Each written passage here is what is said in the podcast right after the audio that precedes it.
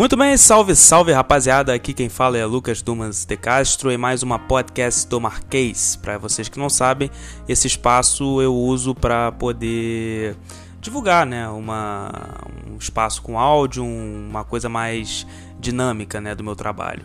É, bom, para vocês que não curtiram a página, não seguem no Twitter, sigam no Twitter, sigam o Instagram, sigam o blog, curtam a página no Facebook e vamos lá, vamos fazer a voz sóbria do Brasil contagiar o Brasil. Nós vamos começar é, falando um pouco sobre o Rio de Janeiro. Né? Essa semana a gente teve o, o caso do Wilson Witzel né, com o Flávio Bolsonaro. De novo tá essa briga interna entre os dois. É, parece que o Flávio Bolsonaro foi descoberto o real motivo dessa, desse racha. Parece que o Flávio Bolsonaro estava contando que o Wilson Witzel afastasse um procurador da, que estava investigando o caso dele. E parece que o Wilson Witzel, visando 2022, não fez isso, né? já visando enfraquecer o Flávio Bolsonaro. É aquela coisa que eu disse antes no podcast antigo e eu vou continuar dizendo. O, a eleição do, do, de 2022 já está muito adiantada. E o Rio de Janeiro tem pessoas que não estão preocupadas com o Rio, estão preocupadas em fazer política. O caso do Witzel e o caso do Fábio Bolsonaro, sem dúvida. Né? Se preocupa muito mais com fazer política do que propriamente é, se preocupar com o estado do Rio de Janeiro. E para piorar a situação, parece que alguns deputados do PSL estão com o Witzel e outros estão com o Flávio Bolsonaro. Ou seja, está uma coisa muito dividida, né? com amigos assim, quem precisa de oposição. É, seguindo também mais sobre essa questão do Rio, é, além dos alguns escândalos de corrupção com relação à Suderge, já não bastava é, cinco ex-governadores é, investigados, presos, enfim, com mais um escândalo né, com relação à Suderge, a gente teve agora o caso de PMs que invadiram o hospital para poder recuperar a bala que teria matado a menina Agatha numa tragédia. Ou seja, é uma bagunça, né? O Rio está completamente largado. Absolutamente a prova de. É, a prova do, do, do, surrealismo. É uma coisa, um ensaio sobre devaneio. O Rio é todo dia um tiroteio. A gente teve agora esse caso de dois complexos é, lutando por disputa de território, duas facções criminosas. Ou seja, tá uma bagunça. O Rio realmente tá uma bagunça e nós esperamos sempre que isso aqui possa melhorar, né? assim como o Brasil.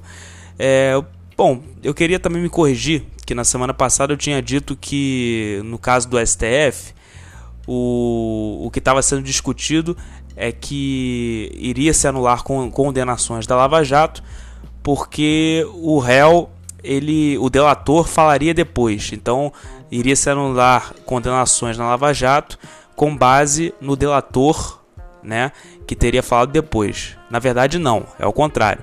Eles querem anular condenações da Lava Jato porque o réu não se manifestou antes do delator. Ou seja, uma coisa completamente fora da realidade também. Ou seja, é pegar condenações em que o réu não pôde se manifestar depois da delação, depois do delator, e eles querem anular com base nisso. É isso que está acontecendo.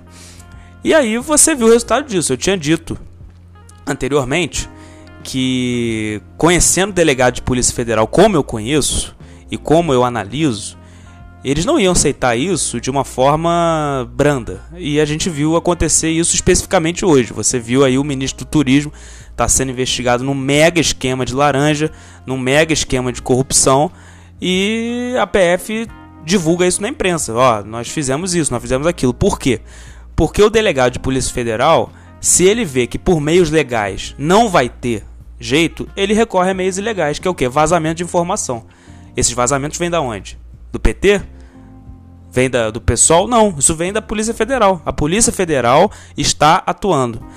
É uma reação a essa aprovação do Supremo do projeto de abuso de autoridade e dessa aprovação agora do, do, do Supremo, aliás, aprovação do Senado com relação ao projeto de abuso de autoridade e essa aprovação agora do, dessa tentativa do Supremo de querer enterrar a Lava Jato de vez é uma reação da Polícia Federal. A Polícia Federal vai reagir e os delegados vão continuar jogando coisa na imprensa. Então, e a gente vai ficar no meio dessa tempestade. Nós vamos ficar no meio dessa tempestade. Vai ficar muito. Vai ser uma, uma guerra, já está tendo, mas vai ser uma guerra muito pior entre a turma do Supremo contra a turma da Polícia Federal. Você vê, logo depois disso, houve uma operação que visou quem? O líder do governo, o Fernando Bezerra. Né? A Polícia Federal invade o gabinete dele, faz busca e apreensão e pega é, é, é, informações sobre o líder do governo. Uma coisa que, sinceramente, só pode ser uma reação às atitudes do Supremo. Então, a Polícia Federal irá reagir e nós vamos ver no que vai acontecer. Nós já tivemos também o caso do BTG. Né? A Polícia Federal fez uma operação no, no banco BTG Pactual e no qual o Celso de Mello fez questão rapidamente de inocentar o André Esteves, que é presidente do BTG Pactual, que o Celso de Mello, ministro supremo, fez questão de inocentar. Por quê? Porque tem alguma coisinha ali. E a Polícia Federal sabe disso. Então o que a Polícia Federal faz? Entra no BTG. Ou seja, tudo isso é uma reação da Polícia Federal ao Supremo, querendo né, mostrar força. Então, o que está acontecendo nada mais é do que uma guerra entre poderes, em que você tem o Supremo Tribunal Federal de um lado e os tentáculos dele no executivo, no legislativo, contra a PF, junto com uma ala do Ministério Público. É isso que vai acontecer no Brasil. E é por isso que está tão caótico a situação. É, então vamos ver, vamos ver como é que o presidente vai reagir. O presidente hoje já disse que não vai afastar o ministro do turismo. Eu estou dando uma pesquisada sobre isso e o Bolsonaro ele tem uma, uma questão com esse ministro do turismo que já deveria ter sido afastado há muito tempo, mas a questão dele é porque o ministro do turismo o socorreu no episódio da facada. Então é por isso que o Bolsonaro segura bastante, mas já saber até quando ele vai segurar esse ministro do turismo. Porque já não é, primeira, não é o primeiro caso que ele está envolvido.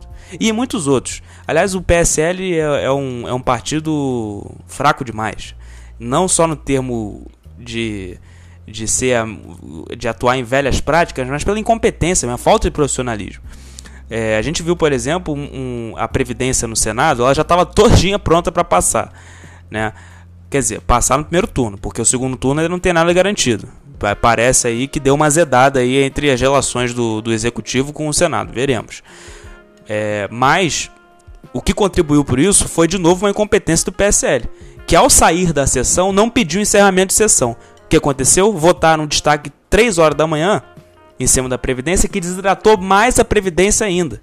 Seja, desidratou a Previdência em 76 bilhões. Agora a Previdência está em 800 bilhões em 10 anos. Se desidratar mais, nós vamos ter que fazer outra reforma daqui a 5 anos. Essa é a realidade. Então, vamos ficar ligados, né? Vamos ficar apertado, vamos, vamos ver o que está acontecendo. Temos que pressionar para que é, a Lava Jato não seja enterrada, porque os corruptos, os maiores canais do país estão presos e estão com risco sim de ser solto com essa atitude do Supremo e o Congresso está pegando fogo.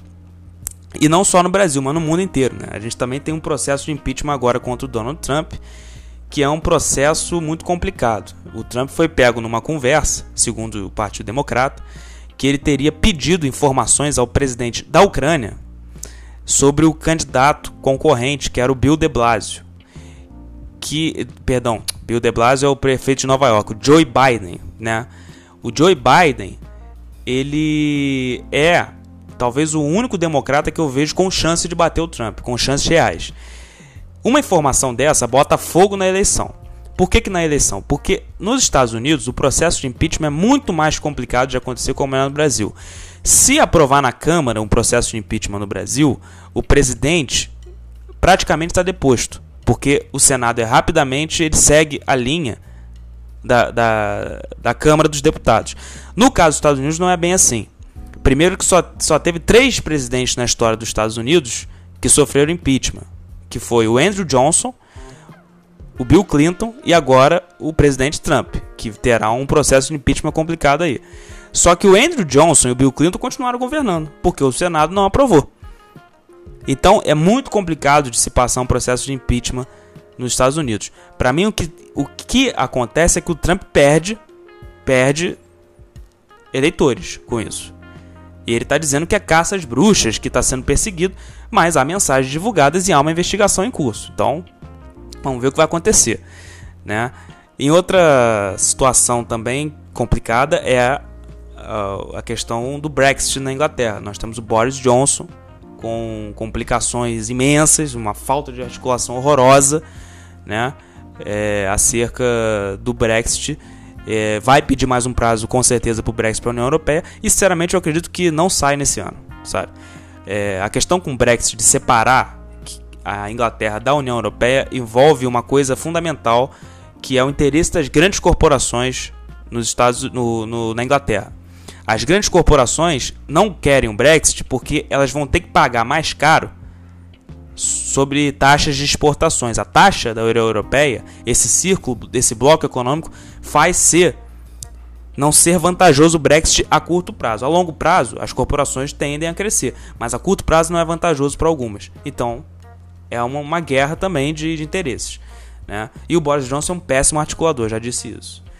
Então é isso, galera. Eu vou ficando por aqui em mais essa podcast, em mais esse áudio.